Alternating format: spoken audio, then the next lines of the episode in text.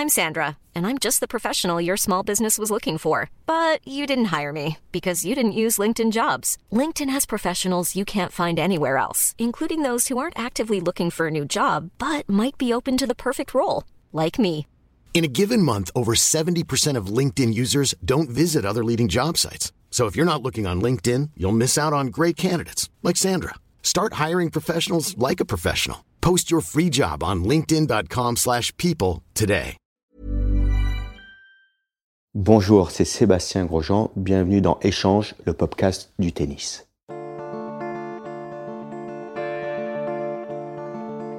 La première fois que je l'ai vu, je ne m'en souviens pas exactement. En revanche, je me souviens m'être levé la nuit pour regarder la finale de la Coupe Davis en 2001, il y a 20 ans. On l'appelait la victoire du bout du monde. Aujourd'hui, il en est le capitaine. Cette saison 2001 est sa plus grande. Ce sera le fil conducteur de cet épisode pour se plonger dans son immense carrière, l'une des plus grandes du tennis français. Je m'appelle Antoine Beneteau, bienvenue dans Échange. Bonjour Sébastien Grosjean, on se vous voit ou on se tutoie? On va se tutoyer. Si j'ai eu envie de, de te recevoir dans Échange à cette période, c'est qu'il y a pile 20 ans, tu finissais euh, l'une des plus grandes saisons de ta carrière, peut-être la plus grande, tu me diras, sur les chapeaux de roue. Et on va bien sûr revenir dessus, sur ta carrière. Mais déjà, commençons par le début. Comment Sébastien Grosjean est venu au tennis? Par hasard, par hasard. Euh, en fait, j'ai grandi dans les Alpes du Sud. Donc, mon premier sport était le ski, bien évidemment. Et euh, à l'âge de 5 ans, j'ai commencé à prendre une raquette. Il y avait un court de tennis de- devant la maison. Et, euh, et j'ai tout de suite euh, accroché à ce sport. Et euh, même en, continuant le ski, mais je préférais la compétition en fait, du tennis, les matchs, à la compétition du ski. Et, voilà, petit à petit, avoir de bons résultats. J'ai été détecté, en premier temps par, par le 04, donc le département des, des Alpes de Haute-Provence. Et puis, et, et puis je suis parti en, en sport-études à l'âge de 12 ans à Boulouris. À quel âge tu as su que tu voulais devenir champion de tennis? Alors, je sais plus si c'est vraiment l'âge, mais en tout cas, il y a eu, il y a eu un moment, euh, un moment important. euh, une fois à Boulouris, en, en sport-études, euh, où il y avait différents sports d'ailleurs, il y avait la rencontre de, de Coupe Davis. C'était la, la finale de 91 à Lyon. Et, euh, et donc voilà, donc j'avais j'avais 13 ans, j'étais j'étais là-bas. Et euh, voilà, ça m'avait marqué. euh,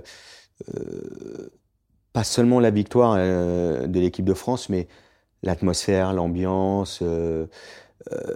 regarder ça. En plus, moi, j'étais avec Patrice Bust, qui était un, un ancien également joueur de Coupe Davis, qui gérait le, le, centre là-bas. Et voilà, c'était l'événement que je regardais à la télé, avec Roland Garros, bien évidemment, mais c'était les seuls à, l'époque où, où on avait accès. Et, et c'est vrai que ce moment-là, elle me dit, voilà, je me suis dit, euh, j'ai envie de réussir, j'ai envie de jouer Roland Garros et j'ai envie de jouer la Coupe Davis. Tu as dit, tu as vite été détecté par la FFT avec euh, de très bons résultats, mais tu as été viré, entre guillemets, car estimé trop petit. Qu'est-ce que tu as ressenti à l'époque, tu te souviens? J'ai pas grandi depuis vraiment. Non, mais c'est vrai. Alors c'est, c'est- j'ai- j'aime pas trop en revenir là-dessus parce que c'est voilà, euh, est-ce que c'était une vraie excuse, si c'était des résultats. Mais euh, euh, en tout cas, ça m'a, ça m'a donné en- encore plus envie de réussir.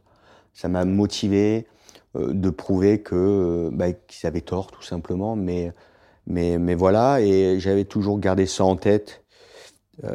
Pas comme revanche, pas du tout, mais voilà, c'était une motivation supplémentaire de réussir parce que j'aimais ça, parce que j'aimais la compétition. Et, euh, et voilà, j'en avais discuté dans- dans- par la suite, mais, mais, mais voilà, ça, ça- peut-être que ça m'avait servi également. Est-ce que c'est à ce moment-là où tu vas t'entraîner avec Bernard Fritz? Oui. dans le sud, c'est ça? Oui, c'est ça, puisqu'après, c'est le, c'est le moment où euh, je suis plus accepté à l'INSEP. Je redescends dans le sud, comme on dit, euh, lorsqu'on est là-bas, on redescend dans le sud. Euh, et je m'entraîne, ouais, il y a Bernard Fritz, qui, était, qui est toujours comme un deuxième père pour moi, avec qui j'ai des relations privilégiées. mais une structure en place, que ça soit sur le physique, même un peu de sophrologie, rajouter des trucs. le lycée, parce que je vais au lycée et puis en seconde et avec des horaires aménagés. Et euh, donc c'était compliqué parce que j'avais très peu de dans la semaine, très peu de moments pour jouer. Euh, donc on met ça en place et, euh, et voilà et avec avec le suivi, même si Bernard travaille aussi de son côté sur sur d'autres projets. voilà, c'était un, un, moment important de ma, carrière et, et ça s'est bien passé. Oui, puisque tu deviens champion du monde junior. Ouais. C'est vrai, champion euh, en 96, euh, en simple et en double.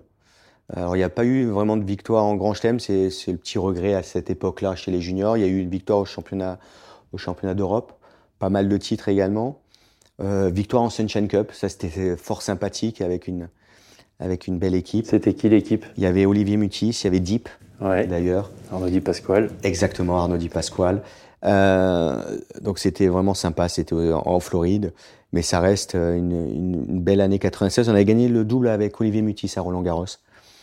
Euh, donc voilà, et puis Bernard a, a continué de m'accompagner avec euh, par la suite Eric Dubliquer euh, sur le circuit. Et donc, tu exploses littéralement en 2001.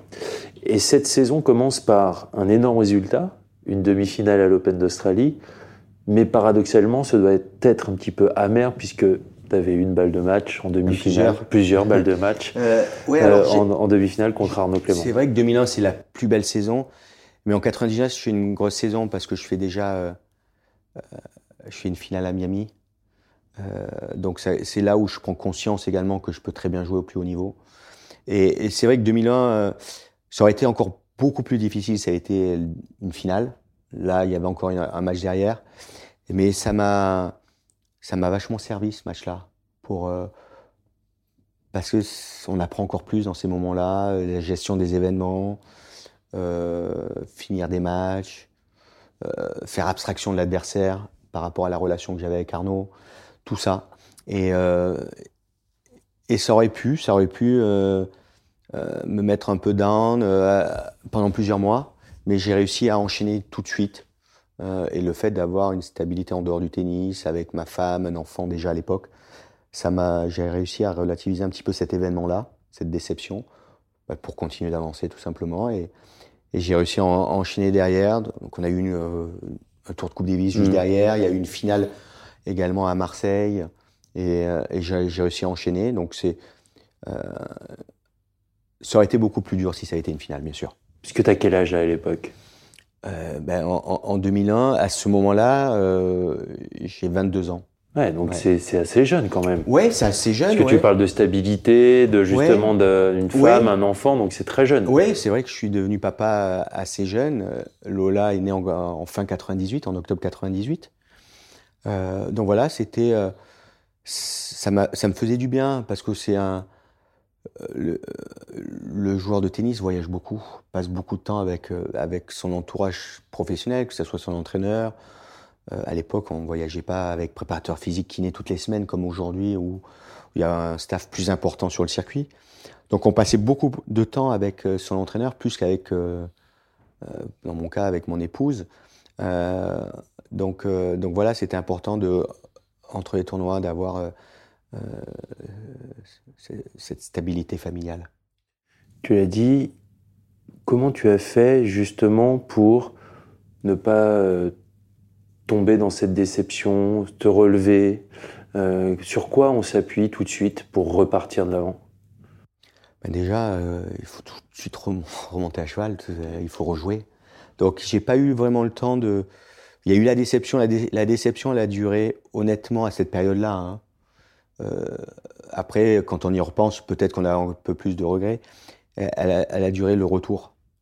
Le retour dans l'avion, parce que c'est long. Hein. Quand on vient d'Australie, moi je repartais aux États-Unis avant de revenir en Europe. Donc je suis très peu resté, euh, très peu resté à, euh, à la maison, puisqu'on a joué, je crois, notre premier tour, on, doit le jouer euh, en 2001.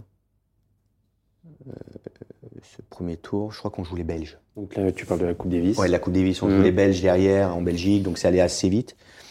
Euh, non, mais en fait, ça m'a. re- j'ai- Je suis revenu tout de suite. Je m'en, souviens très bien dans bah, dans la vie de- normale. Je suis arrivé en Floride. Ma petite a été invitée à, à un, anniversaire des enfants de Novacek à l'époque, habitaient encore en, en Floride, avec les enfants de euh, de Guillaume Raoux. Ouais. Donc tout de suite, je suis revenu. Il y a eu la déception, mais voilà, de revoir la famille, de, de voir en fait, euh, voilà, la vraie vie. quoi, la vie a repris son cours. voilà, exactement, avec les enfants. Euh, après, je suis reparti en tournoi, euh, Coupe Davis, Marseille, et puis c'est reparti, quoi. Donc, le, on a réussi à enchaîner, et puis j'ai réussi à, en fait, à continuer sur ce bon résultat Ouais. finalement. Oui, puisque tu enchaînes dans le Grand Chelem d'après avec une demi-finale à Roland Garros, euh, notamment en battant André Agassi euh, en quart. Tu as 23 ans là, devant Bill Clinton. Euh, quel souvenir tu gardes de ce, de ce moment? Bah, ça- forcément, ça reste, euh, ça fait partie des grands matchs de ma carrière euh, parce qu'il y a le lieu, Roland Garros.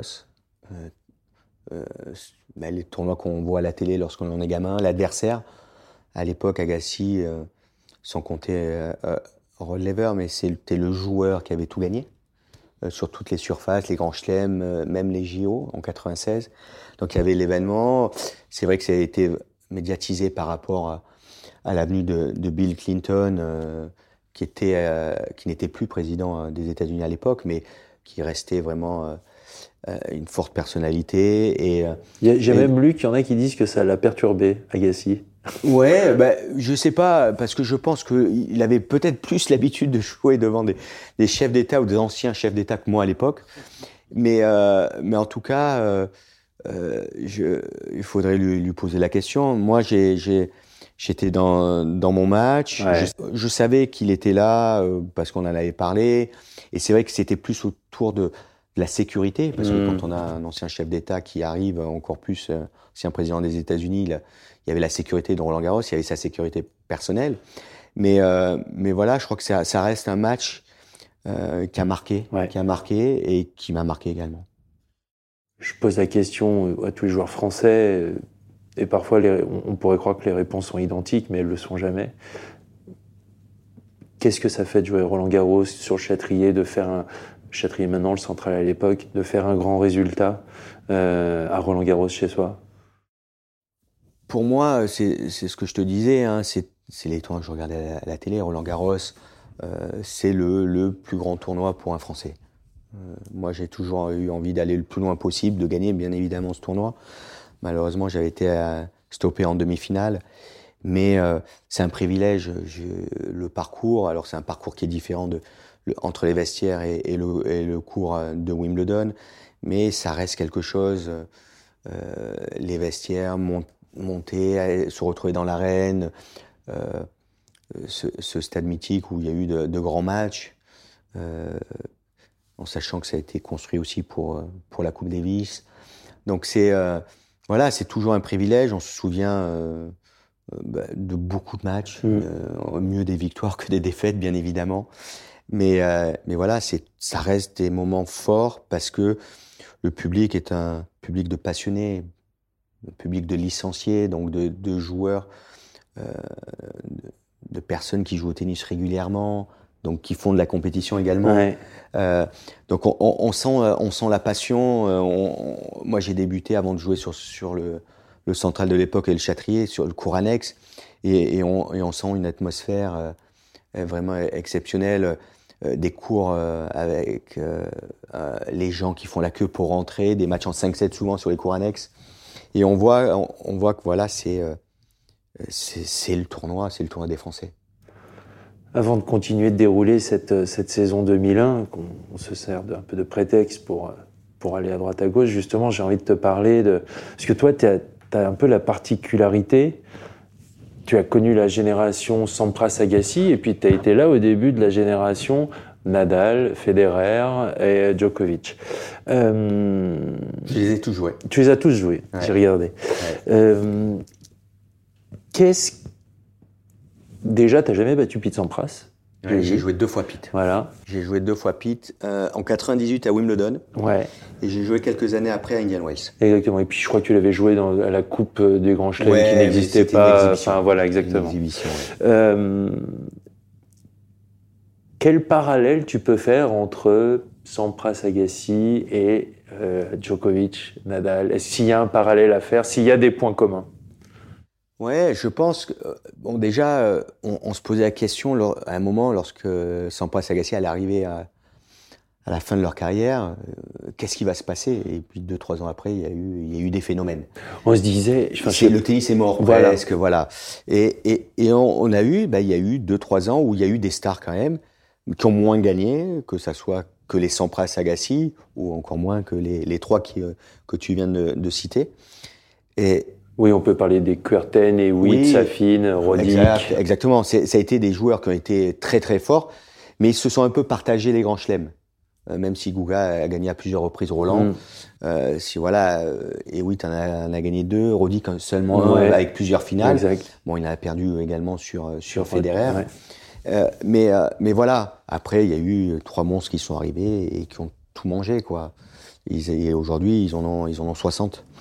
Mais euh, oui, on, on, peut dire que Agassi, par rapport à sa personnalité, son style de jeu, ben Rafa, c'est Agassi en, encore, en, encore en mieux. Ok. Euh, Peut-être qu'également le style de jeu de Pete, ben c'est euh, c'est Roger. Mhm. et, et, entre les deux, on a Novak. Ouais. Euh, par rapport à cette manière de jouer, euh, qui arrive un peu à contrer les deux, les deux jeux, le, le, le style de jeu de, de, Roger et celui de, et celui de, de Rafa. Mais en tout cas, Agassi et Sampras avaient besoin l'un de l'autre. Ok. Et pour voilà, pour aller chercher, pour, pour repousser les limites, pour continuer d'évoluer. Euh, et, euh, et, euh, et, Roger, je pense qu'il peut-être qu'il aurait, je sais pas, mais s'il n'y avait pas eu un Rafa et un Novak, peut-être que ça l'aurait pas poussé de, à faire évoluer son mmh. jeu, être encore plus offensif. donc voilà, donc je crois qu'ils ont besoin. Ils se sont nourris de leur rivalité. Ouais, leur rivalité, leur style de jeu pour progresser. ils font, ouais, ils, ils, écrivent l'histoire ils ont, vraiment. Euh, euh, Roger avait besoin de, Rafa pour euh, pour qu'il continue d'évoluer. Après, il a dû s'adapter aussi au style de jeu de Novak. Il y a une période où Novak battait même régulièrement sur terre Rafa. Il a dû se, se remettre en question. Donc c'est ce qui est passionnant avec ces avec ces joueurs-là, c'est je crois qu'ils ne cessent. ils ont l'obsession de, de, faire évoluer leur jeu, de progresser, d'être un meilleur joueur de tennis année après année. J'ai eu la chance de jouer Rafa en 2005, même si c'est pas forcément une chance de jouer Rafa Garros, sur, sur, terre battue. Mais aujourd'hui, euh, c'est un joueur qui est beaucoup plus complet qu'à l'époque, tout simplement. Justement, bah, tu, tu, me permets d'enchaîner sur la question que j'avais sur Rafa. En 2005, donc tu le joues lors de son premier Roland Garros. Quel souvenir tu gardes de cette rencontre et de son jeu? Quel, souvenir tu, gagnes, tu gardes de ce gamin quoi? On, savait qu'il allait gagner plusieurs Roland. 13, non. Mais on savait que ça allait être, euh, ça allait être un très grand. Voilà. Après, elle allait gagner combien de grands chelems, combien de Roland, euh, je sais pas. en tout cas, moi, je je pouvais pas imaginer. C'est, euh, c'est irréel. Mais voilà, il avait toutes les qualités qui, pour gagner sur cette surface. Euh, le style de jeu, les qualités athlétiques, les qualités mentales. Euh, être, capable d'enchaîner les efforts, répéter ses schémas euh, sur terre battue, les frappes bombées, croisées, repousser son adversaire. On parle très peu aussi de l'intelligence de jeu de Rafa. C'est quelqu'un qui connaît très bien le jeu, tactiquement, connaît les, les qualités et, et, les faiblesses de son adversaire. Il joue tout le temps juste, Rafa. Alors oui, on a l'impression que c'est beaucoup en puissance, mais euh, voilà, euh, s'il doit jouer une fois de plus croisé, il va le faire. S'il doit ouvrir le terrain, il va le faire. L'amorti, il va la glisser. Euh, J'ai des souvenirs de voir Rafa faire des services volés sur des moments importants. Il, il voilà, il, a une connaissance exceptionnelle du tennis. Donc voilà, ça avait été difficile parce qu'il oblige ses adversaires à faire des efforts point après point, jeu après jeu, set après set. Euh, il faut mériter. Contre Rafa, il, aime le, challenge, il aime le combat, il aime souffrir sur le terrain. Et, euh, sur, terre, euh, on est obligé de souffrir. Parce que on peut pas jouer sur quelques coups de raquette, ça suffit pas, encore plus ça relance dans ce format-là. Et voilà, il oblige à repousser ses limites. Surtout que toi, tu avais un jeu quand même assez offensif, qui, qui t'étais capable, bien sûr, de couvrir pas mal de terrain et tout ça, mais tu utilisais ton grand coup droit. Tu... Qu'est-ce que tu peux dire sur, sur ton style de jeu? Ben, Moi, j'étais obligé parce que euh, je pouvais pas rivaliser avec cette puissance, parce qu'il avait une il était plus puissant que moi. Il avait des trajectoires euh, qui obligent les adversaires à reculer, ou alors on est obligé de prendre la balle assez tôt. Mhm pour empêcher l'effet lifté de rebondir et, de repousser les adversaires. Et euh, selon les conditions de jeu, euh, c'est plus ou moins facile. Moi, j'avais joué ce match-là sur deux jours euh, et j'avais vu une différence. On avait joué, on avait commencé en fin de journée avec un peu orageux, pluvieux, lourd. Et la balle giclait moins, donc je pouvais lendemain sec, très rapide, la balle gagnait pratiquement un mètre de hauteur. Ah ouais. Et donc on sentait la différence, et, c'est là où on voyait l'effet lifté euh, sur terre battue. Et, euh, et, les gens disaient il faut que ça soit lent par, contre Rafa. Euh, je veux dire, il faut que ça soit rapide pour le prendre de vitesse. C'est l'opposé. Ah ouais. Parce que si c'est si c'est très sec, on a beaucoup plus de difficultés à contrôler cet effet lifté. D'ailleurs, il l'a dit, hein, il préfère lui jouer quand c'est quand c'est sec. Euh, voilà, il n'aime pas jouer le soir. Les, les, matchs de soirée, il n'aime pas. Alors là, il va avoir des nocturnes depuis. Hein, bon, il y a eu les déjà cette année, mais les matchs de soirée, par exemple à, à Rome, il y a beaucoup plus de difficultés qu'en journée. Comme on parle des autres joueurs, est-ce qu'il y a un joueur que tu as détesté jouer dans ta carrière? Si j'ai détesté les jouer, c'est parce que je les régulièrement. Ah. Euh, plus à ce niveau-là. Euh, mais à un moment, j'aimais pas jouer Roddy, qui m'avait battu sur trois finales et j'en avais marre. il m'avait battu deux fois au Queens, il m'avait battu à Houston, il m'avait battu en quart de Wim sur des matchs importants. Et, euh, et ouais, c'était, euh, j'aimais pas trop le jouer parce que il y, a, y avait très peu de rythme, parce que son service puissant, c'était à l'époque, c'était un, c'était le plus gros serveur, il avait une très grosse deuxième. Donc ça me mettait beaucoup plus de pression sur mes jeux de service. Et euh, à part là, je l'ai battu une fois, ça a été en Coupe Davis ici, à Roland Garros, lorsqu'on avait joué les, les, les Américains en demi-finale. Euh, Magnifique souvenir. Ouais, ça, ça reste aussi un grand souvenir d'avoir pu jouer en Coupe Davis à Roland Garros. Donc ça reste un grand souvenir. Mais hormis là, euh, hormis ce match-là, j'ai tout le temps perdu et dans des matchs importants. Ouais. On va continuer de, de dérouler cette saison 2001 je me, posais la question, est-ce que avant cette saison-là, avant qu'elle débute, est-ce que tu sentais un truc particulier, qu'à l'entraînement tu étais fort? Est-ce que tu te sentais euh, particulièrement fort, euh, je sais pas, pendant la pré-saison euh, Non, mais je, finis une, bonne saison, donc mon, mon, classement est, meilleur. je commence à sentir aussi, à m'adapter beaucoup plus à cette vie de circuit. Euh, voilà, euh, j'ai des ambitions élevées. Je, sens que je peux faire euh, progresser mon jeu également au niveau de la puissance. Je peux mieux servir. ça également, ça a été un point important d'avoir d'avoir progressé au niveau de service en première balle, d'avoir plus de points gratuits pour éviter de toujours être en échange, que ce soit à la relance ou au service. Et petit à petit, je sens que j'arrive à, à mettre pas mal de choses en place. Et puis de toute façon, après, c'est une question de confiance. Hein. Lorsque l'on gagne des matchs, ben, on prend confiance, on se pose un petit peu moins de questions sur le terrain, euh, on joue beaucoup plus naturellement, beaucoup plus libéré, euh, les schémas sont beaucoup plus simples. Euh, donc euh, on simplifie un peu tout. Mmh. Euh, mais voilà, je commence à faire évoluer mon jeu progressivement, étape par étape. Et à la suite de la saison 2001, euh, à Wimbledon, qu'est-ce qui se passe? Euh, À Wim, je perds sur Skun en 3-7, en, 4-7. Ouais, j'ai un, match un peu bizarre, interruption de la pluie. C'est troisième tour. J'ai un peu bizarre, je mène un set, un break, interruption de la pluie assez longue, et, et c'est vrai que lui revient en jouant très bien. Il avait un jeu très offensif qui et, et, et, sur herbe il jouait voilà ça allait très vite, il était très adroit au filet avec des je perds.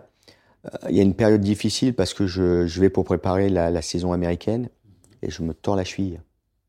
Ok. Je me tords la cheville, je suis plâtré pendant 10 jours. Comment tu tords la cheville? En faisant un tennis ballon. Ah. Voilà. Avec Marc Philippe Poussis qui, qui vivait là-bas, on s'entraînait. Et, euh, et, donc voilà, et donc je joue pas. Euh, c'est une entorse, hein, euh, mais euh, assez, euh, assez importante. Donc je joue pas les, la tournée aux États-Unis. Je reprends un peu trop tôt à l'US. Alors je suis pas prêt, pas du tout, mais j'en pouvais plus. J'avais envie d'aller sur un tournoi. Euh, je joue pas la demi-finale de Coupe Davis parce que je suis trop juste. Et progressivement, je reprends la compétition et je me sens de mieux en mieux. Et tu arrives sur la saison indoor? Et j'arrive sur la saison indoor, ouais. Qui finit euh, en apothéose, euh, j'ai envie de dire, à Bercy Ouais, il y a Bercy, il y a Bercy. Je joue Malgré ça, je suis toujours euh, en course pour le Masters. Voilà. Alors que j'avais pas joué depuis euh, depuis vraiment le mois de juillet. Euh, j'avais raté des Masters 1000, Grand Chelem vraiment, donc euh, j'étais assez loin et, et, et, je dois gagner. Je dois gagner le tournoi pour être pour être qualifié parce que cette année-là, il fallait être septième. Ok. Parce que la huitième place était réservée à Ivan Izevich, okay. qui avait gagné Wimbledon et qui n'était pas dans les huit. Euh, donc il y avait, un, il y avait une place réservée à tous les vainqueurs de Grand Chelem. Tu te l'étais dit avant, le, avant Bercy? Bah, De toute façon, je, euh, voilà, l'objectif, euh, c'était de d'aller au Masters et qu'il fallait gagner. Donc, euh, même si on pense un peu à la, à, à la victoire finale, il, il faut pas brûler les étapes. Donc, mais dès le départ, j'ai d'assez bonnes sensations à, à Bercy. ça reste encore, c'est encore une, euh, des années Taraflex. Les, des, euh, après, c'est devenu Gerflor, je sais pas trop, mais ça reste une, une, une, surface assez rapide, avec un rebond assez bas. Un, voilà, des cours que j'aime bien. Et euh, voilà, j'ai des bonnes sensations. Je vois que je sers très bien. Ouais. Et ça, ça a joué aussi un rôle important. Ça faisait partie un petit peu de l'évolution de mon jeu également, de servir. Et ça s'enchaîne bien. Et je joue, je me rappelle en demi, je joue la place euh, avec Tomias. Euh, je crois que lui avait gagné le tournoi de Stuttgart avant, mmh. qui était le Masters 1000. Après, avait basculé à Madrid l'année d'après. Euh, donc on était, voilà, on se dirait la bourre ensemble. Et euh, mais il fallait que je gagne euh, la finale et que je batte Kafelnikov pour prendre la place, pour finir septième et lui et lui finit en fait huitième. Et lui finit huitième. Et donc tu arrives en finale contre Cafel. Ouais. Et, euh, et tu m'avais raconté, euh, c'était il, il, y a quelques temps en, en off, mais donc j'ai envie qu'on en parle parce que j'ai trouvé ça vachement intéressant. La façon dont tu avais préparé ce match contre Cafel, où son point fort était euh, le revers. Mm. Sauf que pendant ce match-là, tu m'as dit, mais en fait, je vais, je vais détruire le revers. Ouais, en, fait, c'est vrai, c'est un métronome en revers. Il y a beaucoup de joueurs des pays de l'Est où, lorsqu'ils ont un revers de main, ça rate pas ça rate pas. Et, et en fait, non, j'avais, euh, je l'avais agressé. J'avais été vraiment très offensif. C'était encore euh, à l'époque des finales en, en 5-7. Euh, et je trouvais que ça, ça donnait du, encore plus de prestige ouais. au, au, Masters 1000, au, au, à ces matchs-là. D'ailleurs, ça peut être une idée pour revenir sur les 5-7, sur les, les, grands matchs, sur des finales de Masters ou, ou, finales, ou Masters. Mais, euh, mais oui, j'avais été très offensif. Euh, j'avais agressé beaucoup revers euh, et surtout utilisé mon revers long ligne aussi. Mais j'avais très bien servi. J'avais vraiment très bien servi et, euh, j'avais fait un second set exceptionnel. Et puis je gagne en, en 4-7. Mais, oui, c'était. Voilà, j'avais joué mon jeu d'attaque. J'avais essayé de mettre mes forces en avant et, et de mettre mon jeu et de voir un peu ce qu'il y avait en face. Euh, et après, adapter, bien évidemment, sur le plan. Mais vraiment me concentrer plus sur, sur mon jeu et mes qualités, ouais. plus que sur le jeu de, de Kafelnikov quand, que j'avais joué en début d'année, au mois de février, en finale à Marseille. Et j'avais perdu en 2-7. Donc j'avais déjà des repères dans les mêmes conditions et essayer de, voilà, de, euh, d'être focalisé sur mon jeu. D'accord. Et donc ça te qualifie, cette victoire te qualifie pour le Masters qui a lieu à Sydney cette année-là. Exactement. Tu arrives en finale, tu passes les poules. Ouais, c'est c'est euh, ça. Ça va être un beau souvenir, ça. Ouais, tout va très vite parce que donc je, je donc en gagnant, je me qualifie. Euh, je rentre aux États-Unis euh, deux jours et après je file à je file à Sydney et dans le voyage, c'est là où il y a le tirage au sort et j'atterris et au, et au Masters Bon, c'est c'est c'est vraiment. il y a la crème de la crème. Ouais, c'est unique. Donc chaque joueur a sa voiture, son chauffeur, son vestiaire, euh, l'hôtel. On a l'impression chacun a un étage. Euh, voilà, c'est c'est exceptionnel. Et je rentre et donc c'est à Sydney. Il y a deux Australiens qui sont qualifiés, c'est Leighton Hewitt et Pat Rafter. Et, et, le chauffeur, il arrive, et il me donne mon groupe. et, et, là, j'ai donc dans, euh, dans le groupe, j'ai euh, il y a Leighton Hewitt, il y a André Agassi et Pat Rafter. Ah Donc il y en a deux sur trois qui jouent euh, la place de numéro un, Rafter et, et Hewitt. Et Rafter qui fait ses deux derniers événements, euh, qui fait le Masters et, euh, et la Coupe Davis, et, et, qui met, et, qui met, un terme à sa carrière, voilà. Et qui est australien et qui est la, et qui est la méga star australienne. Et Hewitt, c'est la, la, star montante voilà, il y a eu la transition des, deux générations et des deux styles de jeu également. Et, euh, donc j'ai dit, ah ouais, c'est une sacrée poule. Parce qu'il y a, y a Hewitt euh, qui doit être 1, ouais. tu dois avoir Agassi 3, et, et tu dois avoir Rafter 5. Ouais, c'est ça. Et moi, je suis 7. Ouais. Donc en fait, c'est dans chaque poule, c'est tiré, il y a 1 et 2, après 3 et 4, 5 et 6 et 7 et 8. Donc ouais, donc j'ai dit, bah voilà, donc il va falloir plutôt pas mal jouer. Et donc le, le premier jour, tu as le mieux classé qui joue contre le moins bien classé, donc je jouais 8. Et je perds en 3-7. Et, et, et, derrière, je, je joue, euh, je joue euh, Rafter et après Agassi. Que tu bats tous les deux. Et je les bats tous les deux en 2-7 pour me qualifier, ouais. Et je finis numéro 2. Et, après, en demi-finale, je bats Kafelnikov. Ouais. Je rebats Kafelnikov en jouant très bien. Et je repère sur E8 en finale. Exact. Qui finit numéro 1. Voilà. Parce qu'il y aurait pu avoir euh, il y avait Kurten qui jouait pour le doublé, parce qu'il avait fini numéro 1 en 2000. Exact. Et Witt qui devient pour la première fois, qui termine pour la première fois numéro 1, et Agassi qui finit derrière, et qui aurait pu être le, le plus âgé à l'époque euh, à terminer numéro 1. Et donc ça, bah, ça prépare euh, pas mal. On se dit bon, ok, ça va être compliqué de jouer l'Australie en finale de l'Australie, en finale de la Coupe Davis chez eux sur gazon. Mm. Tu viens de dire un rafter qui va arrêter sa carrière, un Leighton Hewitt qui, euh, qui finit l'année numéro 1 mondial. Et puis, bah, vous allez là-bas et vous allez réaliser l'exploit du bout du monde. Ouais, il y a Scud qui fait un week-end exceptionnel. Scud fait un week-end exceptionnel. Il sortait, en plus, c'est la magie de la Coupe Davis, il sortait quand même de, de tournoi en indoor, il gagne pas un match. Ok. Et, et on fait une préparation euh, sur gazon, on est à Kouyong, on joue sur gazon. Moi, à l'époque, le gazon, même si j'avais eu mon meilleur résultat en 98 à l'époque sur, euh, sur gazon en huitième, j'ai progressé euh, plus tard dans ma carrière sur gazon, euh, où je me sentais plus à l'aise. Hmm. Euh, j'arrive là-bas avec beaucoup de confiance, bien évidemment, mais avec un réservoir quasi vide. T'es épuisé Je suis épuisé physiquement, mais je suis surtout épuisé mentalement. Ok. et, et, et Scud, Scud son style de jeu, le service volé, sur quelques coups de raquette, euh, sort, sort surtout le premier jour un match exceptionnel contre Hewitt, euh, qui gagnera à Wimbledon euh, sept mois plus tard. Mm. Et en, en, faisant service volé première seconde contre Hewitt en 5-7 sans faire de double faute. C'était exceptionnel. et après, ouais, il y, a eu, il y a eu un grand double avec la Piole, Cédric Pioline et, et Fabrice Santoro.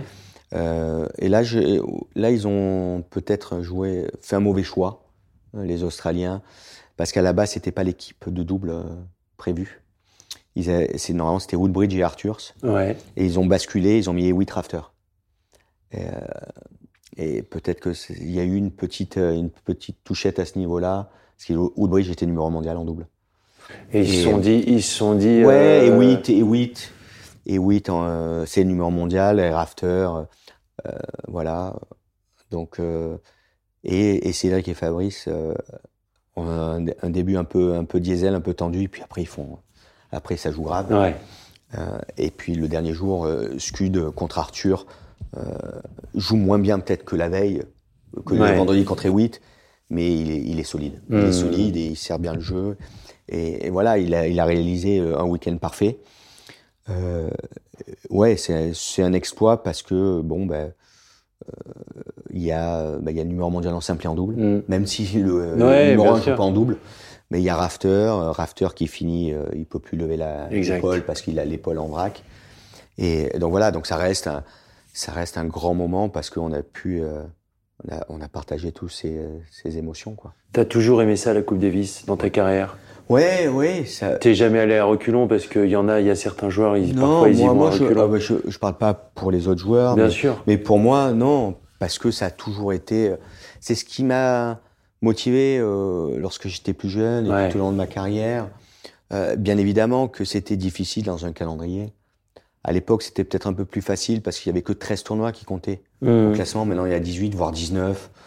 Je veux dire, c'est difficile de, de rajouter des, rencontres de Coupe Davis euh, sur, sur le tennis d'aujourd'hui. Mais euh, non, j'ai toujours joué. Pourtant, ça a, ça a été souvent euh, compliqué dans des calendriers. hein. Mm. Euh, Lorsqu'on finit en Australie et qu'on doit jouer sur terre battue en Europe, Ouais. c'est pas évident. Si toi, tu dois repasser par chez toi en Floride. Ouais, euh, non, mais il y a beaucoup de voyages ouais. et puis c'était aussi en 5-7. Donc euh, aujourd'hui sur les, les top players, c'est vrai que c'était difficile euh, sur le plan physique, mais euh, mais voilà, c'est chaque rencontre elle reste parce que alors déjà on était une, une bande de potes, Mm. on se retrouvait toujours avant et puis on était tout le temps ensemble sur le circuit. Ça s'est perdu, ça un peu, tu trouves? Je pense qu'il y a une très bonne ambiance entre les entre les joueurs, euh, pas que français, hein, ensemble, mais c'est vrai que l'entourage est- a grossi. Ok. Donc euh, nous, quand on avait bouffé, euh, moi au début, je partageais mon entraîneur sur- avec Arnaud Clément, Ouais. donc c'était facile. Avec les autres joueurs, on était ensemble et ça faisait pas des grandes tables. Ouais. On peut aller bouffer avec euh, trois, quatre joueurs, avec le staff, ça allait. Aujourd'hui, si les joueurs du circuit principal, les meilleurs, vont bouffer à trois, quatre joueurs, bah, tout de suite, on est à 15-20 joueurs à table Ouais. avec l'entourage. Donc c'est vrai que c'est peut-être plus difficile au- aujourd'hui, mais l'état d'esprit, l'ambiance est, est quand même très bonne sur le circuit. Ok. Euh, on va venir bien sûr après, on va reparler de Coupe Davis, ton capitana, mais euh, le 27 mai 2010, tu annonces ta retraite, Ouais. euh, dû à ta blessure à l'épaule. Ouais. Euh, c'est dur de ne pas choisir sa sortie et d'être euh, quelque part stoppé par son corps.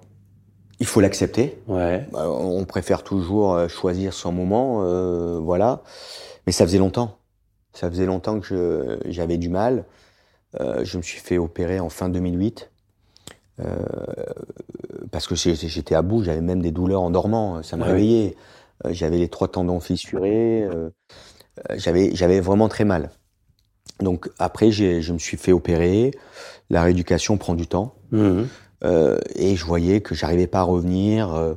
j'avais plus de douleur, mais j'avais une épaule beaucoup moins forte. Euh, je devais changer de matériel, euh, m'adapter par rapport à une blessure. Et bon, ben voilà, mon niveau était plus là. J'avais du mal quand même à récupérer, même sans douleur, à récupérer des entraînements au niveau du, service, tout ce qui était au-dessus de l'épaule. Euh, donc, tout simplement, j'ai voilà, je voulais jouer encore Roland. Je refuse une wildcard parce que je suis pas prêt et donc j'arrête. Voilà, mais euh, en- un peu comme euh, à un moment de ma carrière où il y a eu des, des, des défaites difficiles, euh, en dehors tout allait bien. Mhm. Voilà, en dehors tout allait bien. euh, ça va. j'ai d'autres centres d'intérêt. j'ai d'autres. voilà, j'ai d'autres projets. Ouais. Donc je suis, je suis pas.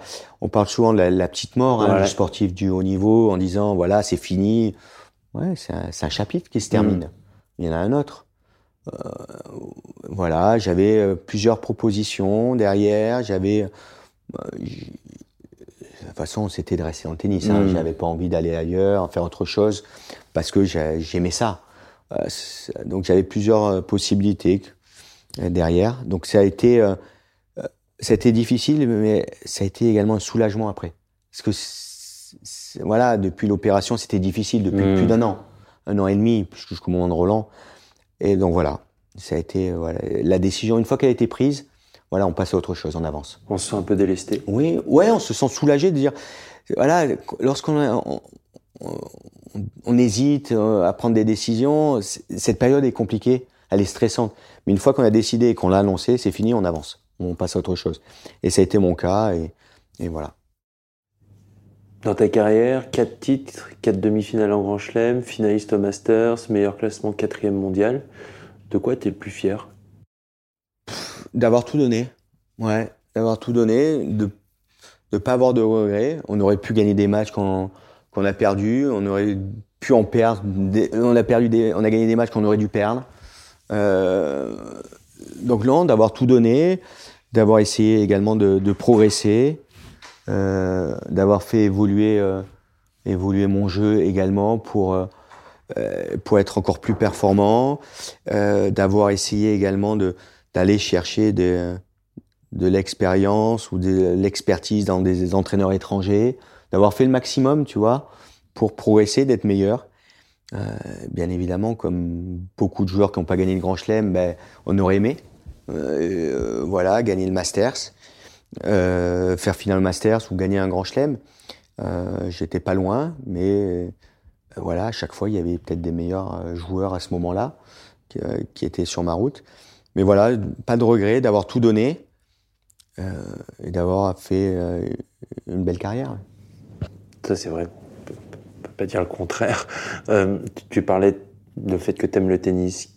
J'ai envie, envie de parler de ta vie d'après, consultant, capitaine de Coupe Davis, directeur de tournoi.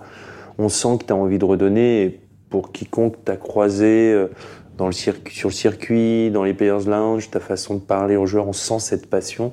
Euh, C'était une évidence pour toi aujourd'hui, justement, de, de prendre ces rôles-là pour pouvoir partager, redonner? Oui, j'avais envie de redonner. En fait, euh, en fait, ce que le tennis m'a apporté, m'a tout donné. Euh, de redonner un petit peu à, à un moment aussi ce qu'avait fait euh, Bernard Fritz pour moi. Voilà, de- d'aider des jeunes. Alors, euh, je l'ai fait euh, lorsque j'étais plutôt aux États-Unis, parce que j'étais basé là-bas. Euh, J'ai envie de le faire avec, tous les jeunes, euh, voilà, que je croise ou qui ont envie. Mais voilà, j'ai entraîné au début euh, avec Richard, passé pas mal d'années avec Richard. Euh, euh, le fait d'être consultant, ça, ça permet de voir beaucoup de matchs et, et- et j'aime ça. Euh, j'ai eu aussi dans l'organisation d'événements, j'ai découvert ce, ce milieu-là, ce monde-là qu'on a qu'on voit pas lorsque l'on joue euh, au tennis et qui était très intéressant, euh, les relations avec que ce soit avec des partenaires, avec les, les instances, avec les dirigeants de la, euh, voilà du circuit principal de l'ATP et et donc voilà, de, ça me permet de, de toucher un peu à tout qui, qui se rapproche du tennis. Le, terrain pur, mais également le- euh, tout ce qui est autour. Aujourd'hui, tu es capitaine de Coupe Davis, tu viens de nous annoncer ta sélection euh, pour euh, ce nouveau format et cette nouvelle édition. Donc euh, il y a Hugo Humbert, Richard Gasquet, Arthur Hinderknecht et puis Pierre Hugerbert et Nicolas Mahut euh, en- comme paire de double. Euh, encore une fois, c'est ce que je me suis dit, on parlait de toi joueur euh, un peu euh, au carrefour de deux générations. Bah, là aussi, tu es au Mhm. carrefour de deux générations et tu as vu arriver la génération qu'on a appelée que certains ont appelé à tort les mousquetaires, enfin voilà. Euh, et tu en vois arriver une nouvelle avec euh, Arthur Hinderknecht, avec Hugo Humbert, que tu vas avoir euh, l'opportunité de coacher pendant cette, cette édition. Euh, déjà, quel regard tu portes, bien général, hein, sur cette génération où on sent bien qu'elle arrive un petit peu euh, vers la fin, cette génération des quatre joueurs? Bah, elle était exceptionnelle. Ouais. Je pense qu'on a, On l'a pas assez dit. ouais, parce que il n'y a pas eu cette victoire de Grand Chelem, Mhm. parce qu'il y avait des joueurs qui ont tout pris avant euh, et qui continuent de prendre. Et pendant. Ouais, et qui, et qui con- et continuent de prendre. Euh, voilà, euh, il y a eu encore euh, Novak qui en a pris trois cette année. Euh, non, ils ont été très forts, euh, mais ils ont été très forts très longtemps. Ouais. Parce qu'on aurait pu imaginer euh, ces joueurs-là arrêter il y a quelques années. Et ils repoussent, hein, ils ont tous plus de 35 ans Mhm. Aujourd'hui. alors, ça approche malheureusement la fin. C'est voilà, avec les, avec un Joe, avec un Gilles ou même avec un Richard. Mhm. Peut-être que c'est le Gaël qui va jouer le plus longtemps des, des, quatre. hein. Mais c'est exceptionnel. finale demi de de Grand Chelem, finale au Masters, victoire au Masters 1000, victoire en Coupe Davis aussi. Euh, et ils ont été dans les 10. Euh, je crois que c'est euh, une carrière exceptionnelle et très longue. Et très longue. Alors, la plus longue pour Richard, mm. parce qu'il a débuté plus tôt, mais c'est phénoménal. Et c'est vrai que c'est difficile pour la génération d'après. Euh, ben voilà, si on est comparé à, à ces joueurs-là qui ont, euh, ben, on se posait pas la question est-ce qu'on va avoir un joueur en deuxième semaine de Grand Chelem? C'est vrai. On les avait, on savait, on se disait combien? On ne disait pas, aujourd'hui, c'est beaucoup plus difficile, il y a une transition, euh, voilà, un changement de génération, s'adapter, il y en a qui vont arriver sûrement, mhm. des, juniors, ça prend un peu de temps. Mais, mais voilà, je crois qu'ils ont, euh, il, faut, il faut les féliciter par rapport à cette, à cette carrière, à cette carrière qui, est, qui était belle. Et c'est vrai qu'ils ont été un peu trop critiqués à mon goût, et pas assez mis en avant par rapport à des performances. Oui, il n'y a pas eu cette victoire, mais il y en a eu, il y en a eu d'autres. Ouais, et des belles. Et donc je disais, tu es au carrefour, donc ça cette nouvelle génération que tu as sélectionné dans cette équipe avec Hugo Humbert et Arthur Hinderknecht. Qu'est-ce qu'elle t'évoque? Qu'est-ce qu'elle t'inspire? Est-ce que est-ce que tu es confiant? Ouais, moi je suis confiant. Il y, a, il y, a, cette fraîcheur. Ils vont découvrir, même si Hugo avait été remplaçant à, à Madrid en 2019, il a connu les, un peu euh, l'équipe de France, la délégation française aux Jeux Olympiques. Ouais. Et, et, on sent vraiment cette envie hein, de, de, jouer pour la France. Euh, il, il, a, il a réalisé d'ailleurs un très beau parcours à, à, Tokyo, stoppé en quart de finale avec une victoire sur Tsitsipas. Et on sent, il a un petit peu le, voilà l'esprit France. La fibre. Ouais, il a, il, il aime ça. Il, il, a joué chez les jeunes. Euh, il est très motivé. Euh, il, voilà, il aime, il aime, euh, il aime l'équipe de France. Il a un peu euh, il a touché déjà à, ça à, Madrid en 2019. Donc il, euh, voilà, apporter cette fraîcheur. À Arthur, ça sera, ça sera, ça sera nouveau encore plus, même s'il a déjà l'esprit d'équipe hein, par rapport à son parcours universitaire aux États-Unis, euh, avec le simple, le double esprit d'équipe, et, et, mérite par rapport à son parcours cette année avec ses victoires. Euh, il va apporter aussi aussi beaucoup de fraîcheur à, à, l'équipe, mais je voulais garder quand même euh, des joueurs expérimentés, euh, euh, également avec avec Richard qui est capable de, de jouer un match en simple, de jouer un match en double s'il y a, il y, a, il y a la s'il y a malheureusement une blessure euh, de l'autre côté. Et puis euh, en, en, double, Nico et, et, et Pierre-Hugues ont tout gagné. Donc, donc voilà, c'est ce mélange de, de jeunesse et, et d'expérience. et voilà, pour, pour, pour continuer dans cette compétition et, euh, et, faire, et faire grandir encore euh, et, euh, cette équipe de France. En tout cas, on va suivre, on va être derrière à fond. Euh, dernière question, et je la pose à tous mes invités. Euh, je trouve qu'il y a une rage chez les grandes championnes et les grands champions de tennis pour ré réaliser toutes ces grandes choses, tous ces accomplissements dont, dont on a parlé pendant cette, cet épisode. Pour toi, elle vient d'où, la tienne? Est-ce qu'elle vient de ce que tu Moi, je ne sais pas si c'est une rage. Euh, il y a une volonté, il y a une, une envie, euh, voilà, de, bah, de sur surpasser. Je crois qu'on apprend très tôt à, à, souffrir sur le terrain. Les Espagnols le font très bien. Euh, passer du temps sur, sur le terrain, euh, trouver la solution, euh, voilà, repousser ses limites. moi, c'est euh, oui, on, l'a de, d'assez jeune, d'assez jeune, euh, cette, ce, dépassement de soi, mhm. euh, le fait d'avoir joué toujours dans, avec des gens, avec des joueurs plus grands, on, eh ben on essaye de trouver la solution. On sait que ça va être beaucoup plus compliqué, et donc à ce niveau-là, on essaye de, de, de, forger un, mental et d'aller d'aller le, plus haut possible, quoi. Donc je pense que c'est assez jeune. Parfait, merci beaucoup Sébastien Grosjean. Avec plaisir. À bientôt. À plus. Sa passion pour le tennis est intacte et communicative. Immense merci à Sébastien Grosjean pour ce moment de partage rendu possible par la réalisation d'Adrien Noël et la musique de Laurent Aquin au Studio Laude. Je vous remercie d'être de plus en plus nombreux à écouter. Continuez à soutenir le podcast en le relayant sur les réseaux sociaux et en le suivant sur les plateformes d'écoute. À très bientôt pour un prochain numéro d'échange et d'ici là, eh bien prenez soin de vous.